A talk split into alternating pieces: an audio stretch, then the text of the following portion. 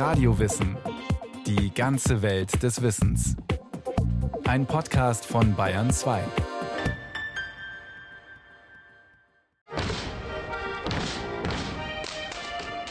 In der Münchner Innenstadt gibt eine Schuhplattlertruppe Kostproben ihres Könnens. Noch vor wenigen Jahrzehnten wären die Männer von eiligst herbeigerufenen Polizisten in Gewahrsam genommen und wahrscheinlich später von einem Gericht verurteilt worden. Denn sie sind nicht nur homosexuell, sondern bekennen sich auch offen dazu. Was heute in Deutschland kaum mehr nachvollziehbar ist, war jahrhundertelang grausame Realität. Menschen wurden wegen nichts anderem als ihrer sexuellen Orientierung gleichgesetzt mit Schwerstkriminellen. Bis zum Auftritt der Schuhplattler war es ein langer Weg, der in vielen Staaten der Erde immer noch nicht begonnen hat und der auch hierzulande noch nicht an sein Ende gekommen ist. Dabei war Homosexualität, die gleichgeschlechtliche Liebe, zu Beginn der Kultur des Abendlandes kein Thema für die Strafgerichte. Im Symposion Dialog des griechischen Philosophen Platon aus dem vierten vorchristlichen Jahrhundert beklagt sich Sokrates über einen jungen Mann, der ihm mit seiner Eifersucht auf die Nerven geht. Die Liebe zu diesem Menschen ist eine wahre Qual für mich geworden. Denn von jener Zeit an, wo ich ihm meine Liebe zuwandte, darf ich auch nicht ein einziges schönes Menschenkind mehr anblicken oder gar mit ihm reden, ohne dass er sich nicht aus Eifersucht und Neid wunder wie anstellt und mich schilt und am liebsten mich die Kraft seiner Arme fühlen lassen möchte. Hilf mir, denn ich bin in heller Angst vor seiner Raserei und seinem Liebesfeuer. Dieses Liebesfeuer, von dem Sokrates hier spricht, galt in der Antike nicht als verwerflich, und schuldbeladen war es schon gar nicht. Im Gymnasion, dem antiken Fitnessstudio, suchten reifere Männer Sex mit Jüngeren. Mitsamt den gepfefferten Details wird das in einem der schönsten antiken Romane beschrieben, dem Satyricon des römischen Dichters Petronius aus dem ersten Jahrhundert nach Christus. Nachdem ich von seinem Liebesdienst Gebrauch gemacht hatte, fiel ich in einen tiefen Schlaf. Doch mit dem einmaligen Da Capo gab sich der Jüngling nicht zufrieden. Stand er doch in voller Reife und war in dem Alter, in dem er danach schmachtet, die Stute zu spielen. Auf der Insel Lesbos, so die Legende, konnten Frauen überhaupt nichts mit der vermeintlichen Krone der Schöpfung anfangen und gingen lieber miteinander ins Bett.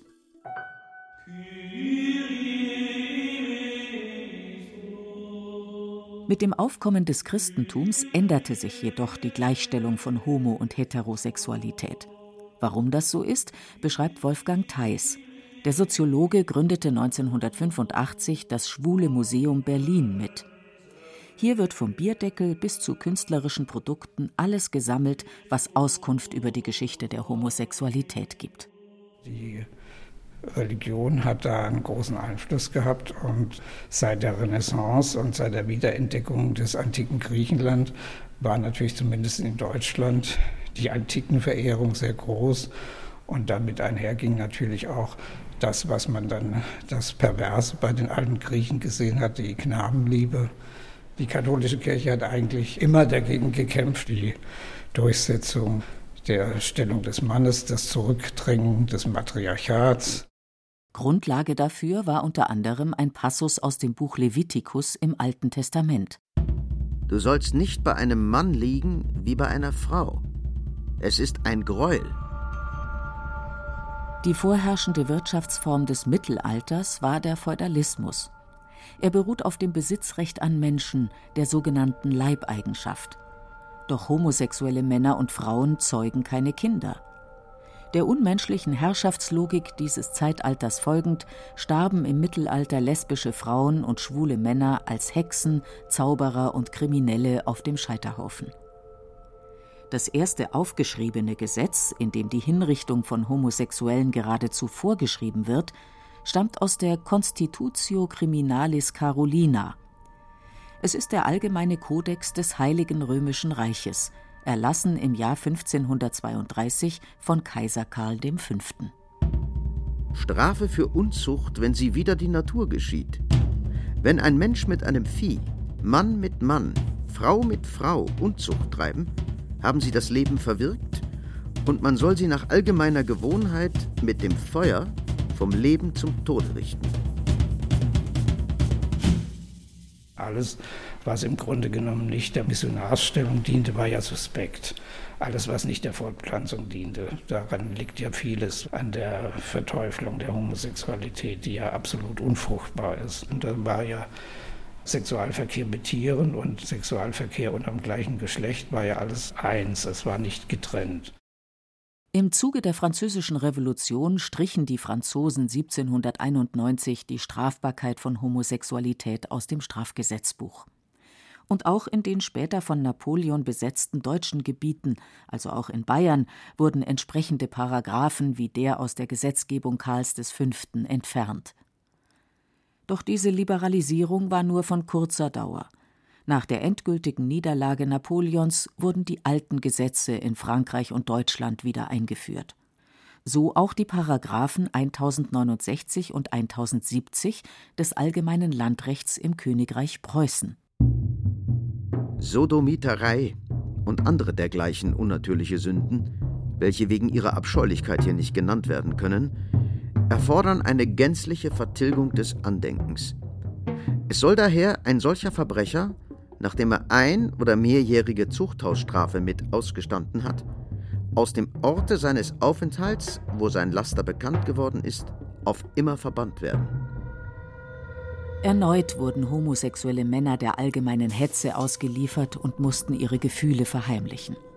Es gab zwar immer noch libertäre Inseln wie das weltoffene Hamburg, wo die Verfolgung Homosexueller nicht so streng gesehen wurde, doch als Otto von Bismarck 1871 das Deutsche Kaiserreich schuf, war es ihm ein besonderes Anliegen, Homosexualität unter Strafe zu stellen. Entstanden ist dabei der 175er, ein später zum diskriminierenden Kürzel gewordener Paragraph gegen Homosexuelle, der am 1. Januar 1872 in Kraft trat. Er lautet Die widernatürliche Unzucht, welche zwischen Personen männlichen Geschlechts begangen wird, ist mit Gefängnis zu bestrafen. Auch kann auf Verlust der bürgerlichen Ehrenrechte erkannt werden. Das kaiserliche Österreich ging noch ein Stück weiter. Hier gerieten auch homosexuelle Frauen ins Visier der Sittenwächter. Was war an dieser sexuellen Orientierung so bedrohlich, dass alle europäischen Nationen sie mit jahrelangen Gefängnisstrafen, Arbeitslager und gesellschaftlicher Ächtung verfolgten? Wolfgang Theis sieht einen Grund hierfür in der Überbetonung nationaler Stärke und gegenseitigem Imponiergehabe, wie es unter den Staaten des 19. Jahrhunderts üblich wurde. Man hatte Angst vor Dekadenz, vor Verweichlichung, vor Auflösungserscheinungen. All das, was man ja mit Hingabe verbindet, Auflösung und so weiter, ist natürlich für einen Nationalstaat, der stark nach außen und nach innen sein muss, höchst verwerflich. Hinzu kam, Homosexualität wurde im 19. Jahrhundert europaweit nicht nur als Delikt, sondern zunehmend auch als eine Art ansteckender Seuche betrachtet oder als behandlungswürdige seelische Störung, bis weit in das 20. Jahrhundert hinein. So listete die 1948 gegründete Weltgesundheitsorganisation Homosexualität als psychische Erkrankung auf und im International Classification of Diseases, einem international verbindlichen Standardhandbuch für Psychiater zur Klassifizierung seelischer Defekte, wurde Homosexualität noch bis 1992 als Krankheit geführt. Gleichgeschlechtlich Liebende wurden nicht nur zu Verbrechern, sondern auch als Keimherde des ansonsten gesunden Volkskörpers deklariert. Der Historiker Jürgen Müller erklärt, Ganz zentral war die Vorstellung, dass man zur Homosexualität verführt werden kann. Ein Verführer bringt einen anderen Mann zu homosexuellen Handlungen, die begeht er mehrere Male und wird dann süchtig und wird zum Homosexuellen. Ganz verkürzte, ganz krude Vorstellung, die aber in der Gesellschaft manifestiert war. Die Vorstellung, dass man meinetwegen durch harte Arbeit, durch äh, strenge Disziplin von Homosexualität geheilt wird. Die besondere Härte dieser Praxis wird in der wohl bekanntesten homosexuellen Affäre der Neuzeit deutlich, einer Liebesbeziehung des englisch-irischen Schriftstellers Oscar Wilde. Der 40-jährige Familienvater und scharfzüngige Autor des Romans Das Bildnis des Dorian Gray hatte eine heftige Affäre mit dem 16 Jahre jüngeren Lord Alfred Douglas. Dessen Vater, ein cholerischer und gewaltverliebter Angehöriger des britischen Adels, ließ keine Gelegenheit aus, Oscar Wilde öffentlich zu beschimpfen und zu denunzieren. Als der Schriftsteller ihn daraufhin im Jahr 1895 verklagte, nahm das Unheil seinen Lauf. Denn Oscar Wilde mutierte vom Kläger zum Beklagten, als im Lauf des Gerichtsverfahrens seine Beziehung zu männlichen Prostituierten zur Sprache kam. Er wurde zu zwei Jahren Zuchthaus mit schwerer Zwangsarbeit verurteilt. Aus der Haft schrieb er seinem ehemaligen Geliebten einen langen Brief, der unter dem Titel De Profundis erst nach seinem Tod veröffentlicht wurde. Darin schildert er unter anderem seinen Abtransport von London in das Gefängnis von Reading. An diesem Tag musste ich von zwei bis halb drei Uhr auf dem mittleren Bahnsteig der Station Clapham Junction stehen, in Sträflingskleidung und mit Handschellen, als Schauspiel für die Umstehenden. Man hatte mich geholt, ohne mir auch nur eine Minute vorher Bescheid zu sagen. Etwas Groteskeres als mich kann man sich nicht vorstellen. Die Leute lachten bei meinem Anblick. Mit jedem neuen Zug, der einlief, wurde die Zahl der Gaffer größer. Sie amüsierten sich maßlos. Da wussten sie noch nicht, wer ich war. Als sie es erfahren hatten, lachten sie noch mehr. Eine halbe Stunde stand ich da im grauen Novemberregen, umringt von einem johlenden Mob. Nach seiner Haftentlassung konnte Oscar Wilde als Schriftsteller nie wieder Fuß fassen. Er musste England verlassen und starb mit 46 Jahren in Paris, völlig verarmt und schwer krank, während sein ehemaliger Freund Lord Alfred Douglas von der britischen Gesellschaft als das verführte Opfer angesehen wurde. Die Zeit nach dem Ersten Weltkrieg brachte vor allem in Deutschland eine Lockerung. In der Weimarer Republik war Homosexualität unter Männern nur noch dann strafwürdig, wenn Handlungen nachgewiesen werden konnten, die den heterosexuellen Geschlechtsakt imitierten, was sehr schwer zu beweisen war, so dass die Anzahl strafrechtlich verfolgter Männer relativ gering blieb. In Berlin entstand eine bunte und lebhafte homosexuellen Szene, die zwar nicht gerade bejubelt wurde, aber strafrechtlich kaum zu belangen war. Mit der Ernennung Adolf Hitlers zum Reichskanzler im Januar 1933 begann jedoch das grausamste Kapitel in der Geschichte der gleichgeschlechtlichen Partnerschaften. Der Historiker Jürgen Müller ist wissenschaftlicher Mitarbeiter des Kölner NS-Dokumentationszentrums. Bei den Nationalsozialisten war Homosexualität deshalb ein verfolgungswürdiges Delikt, weil es einmal gegen die Intention der NS-Rassenideologie ging, weil es den Anspruch, möglichst viele Kinder zu produzieren und auch dem Ideal, die Männlichkeit unter den Nationalsozialisten, deren Vorstellungen verstieß. Man hat zunächst den Paragraph 175 im Sommer 1935 im Rahmen einer Strafrechtsreform radikal verschärft, so dass jede sexuelle Handlung zwischen zwei Männern strafbar war. Ein Mann, der mit einem anderen Mann Unzucht treibt oder sich zur Unzucht missbrauchen lässt, wird mit Gefängnis bestraft. So lautet der verschärfte Paragraph 175 gegen Homosexuelle im Jahr 1935. Im gleichen Jahr hatte der Reichsführer SS Heinrich Himmler verkündet: Ich habe mich nun zu Folgendem entschlossen. Diese Leute werden selbstverständlich in jedem Fall öffentlich degradiert und ausgestoßen und werden dem Gericht übergeben. Nach Abbüßung der vom Gericht festgesetzten Strafe werden sie auf meine Anordnung in ein Konzentrationslager gebracht und werden im Konzentrationslager auf der Flucht erschossen. Es folgten Ende der 30er und Anfang der 40er Jahre weitere Verschärfungen im Polizei- und Justizstrafrecht, so dass schließlich jede sexuelle Handlung zwischen zwei Männern, selbst ein Kuss in wollüstiger Absicht, wie es im Nazi-Jargon hieß, dramatische Folgen haben konnte. Wie in der damaligen Zeit üblich, taten Denunziationen aus der Bevölkerung ihr Übriges – so wie in diesem anonymen Brief an die Geheime Staatspolizei aus dem Jahr 1938. Wir bitten dringend, den als Untermieter bei Frau F. wohnenden Herrn B. zu beobachten, der in auffallender Weise täglich jugendliche Burschen bei sich hat. So geht das nicht weiter. Wir bitten herzlichst, die Sache weiter zur Beobachtung zu geben. Homosexuelle wurden in demütigenden Prozessen zu Gefängnisstrafen von bis zu zehn Jahren verurteilt. Noch dramatischere Folgen waren zu befürchten, wenn die Nationalsozialisten meinten, es mit Männern zu tun zu haben, die andere Männer verführen. Denn dann passierte das Schlimmste, die Einweisung in ein Konzentrationslager. Es ist bis heute nicht geklärt, wie viele homosexuelle Männer in den Arbeitslagern der Nazis waren. Schätzungen gehen von einer Zahl zwischen 5 und 10.000 aus. Warum eine genauere Bestimmung so schwierig ist, erläutert Jürgen Müller. Männliche Prostituierte sind als Berufsverbrecher betitelt worden und sind dann unter dem Label sozusagen ins Konzentrationslager gekommen. Verführer sind teilweise als Gewohnheitsverbrecher in Konzentrationslager gekommen oder als Asoziale, so dass es sehr schwer ist, anhand sozusagen der Unterlagen, die von Konzentrationslagern überliefert sind, auf den ersten Blick festzustellen, der ist aus Gründen seiner Homosexualität in ein Konzentrationslager eingeliefert worden. Ähnlich wie mit homosexuellen Männern, die als Schädlinge und Ungeziefer bezeichnet wurden, gingen die Nationalsozialisten mit lesbischen Frauen um – mit dem Unterschied allerdings, dass ihnen eine vom Mann unabhängige sexuelle Lust gar nicht erst zugestanden wurde. Sie landeten in Konzentrationslagern, weil sie sich dem Gebärwahn der Nazis widersetzten, indem sie Frauen liebten.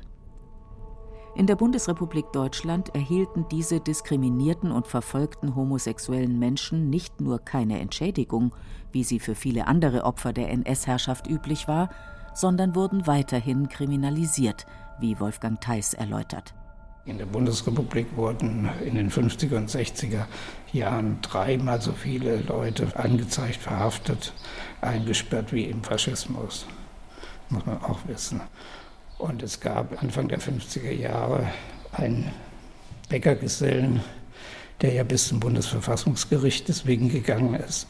Und das Bundesverfassungsgericht hat damals bestätigt, dass diese Verschärfung des Paragraphen 175 kein nationalsozialistisches Gedankengut sei, sondern gesundes Volksempfinden, was man sich auf der Zunge zergehen lassen muss.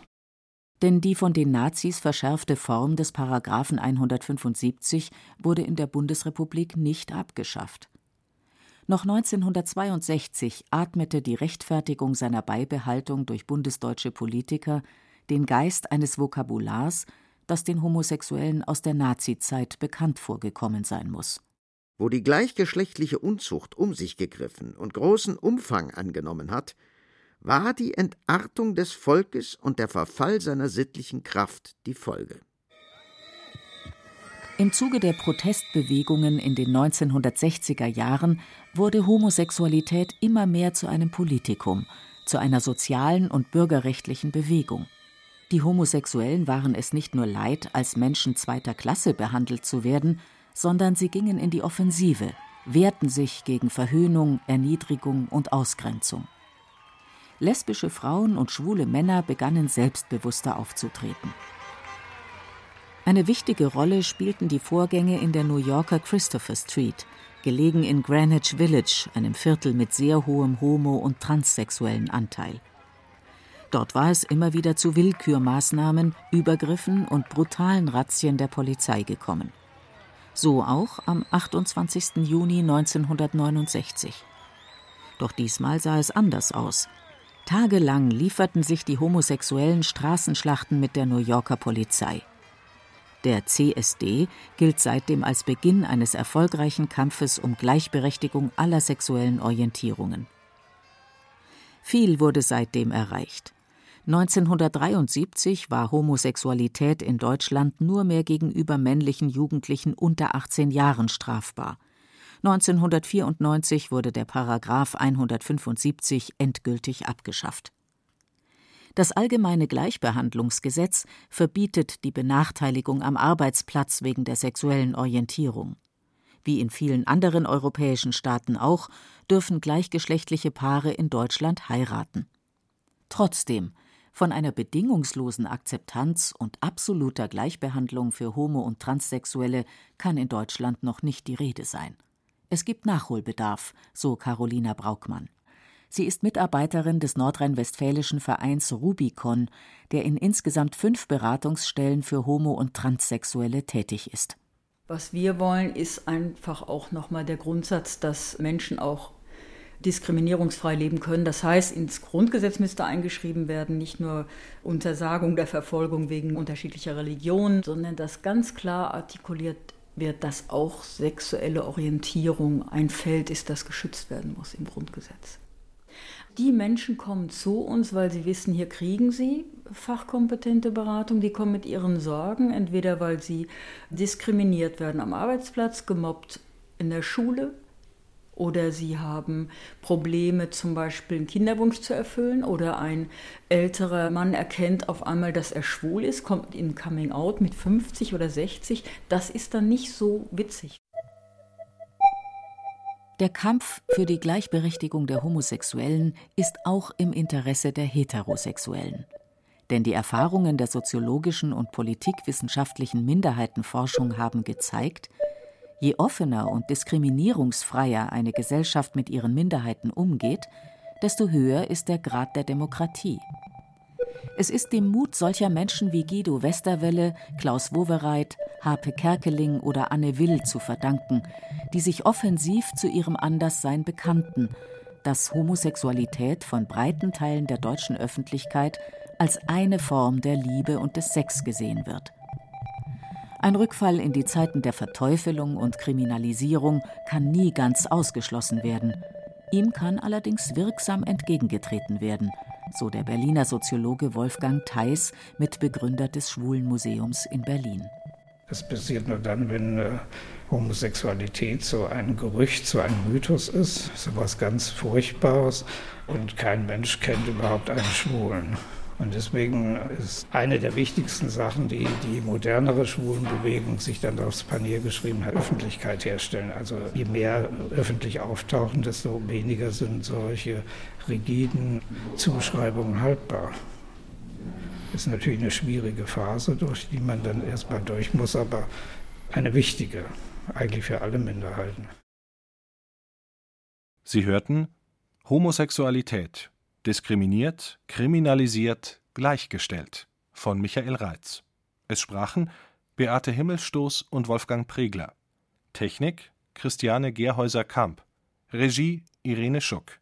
Eine Sendung von Radio Wissen